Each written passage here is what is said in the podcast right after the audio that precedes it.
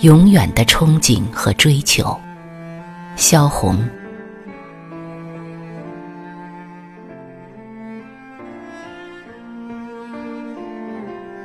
一九一一年，在一个小县城里边，我生在一个小地主的家里。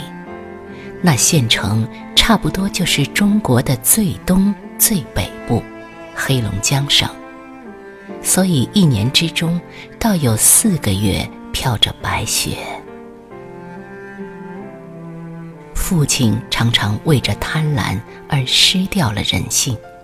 他对待仆人、对待自己的儿女，以及对待我的祖父，都是同样的吝啬而疏远，甚至于无情。有一次，为着房屋租金的事情，父亲把房客的全套的马车赶了过来。房客的家属们哭着诉说着，向我的祖父跪了下来。于是祖父把两匹棕色的马从车上解下来还了回去。为着这匹马，父亲向祖父起着终夜的争吵。两匹马咱们是算不了什么的，穷人这匹马就是命根。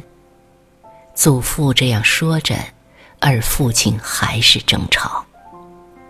九岁时，母亲死去。父亲也就更变了样，偶然打碎了一只杯子，他就要骂到使人发抖的程度。后来就连父亲的眼睛也转了弯，每从他的身边经过，我就像自己的身上生了针刺一样。他斜视着你，他那高傲的眼光从鼻梁经过嘴角，而后往下流着。所以，每每在大雪中的黄昏里，围着暖炉，围着祖父，听着祖父读着诗篇，看着祖父读着诗篇时微红的嘴唇。父亲打了我的时候，我就在祖父的房里，一直面向着窗子，从黄昏到深夜，窗外的白雪好像白棉花一样飘着。而暖炉上水壶的盖子，则像伴奏的乐器似的震动着。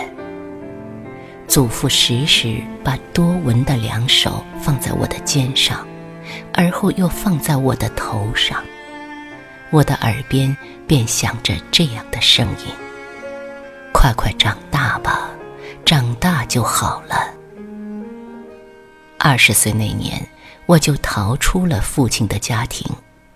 直到现在，还是过着流浪的生活。长大是长大了，而没有好。可是从祖父那里知道了，人生除掉了冰冷和憎恶而外，还有温暖和爱。所以，我就向着温暖和爱的方面，怀着永久的憧憬和追求。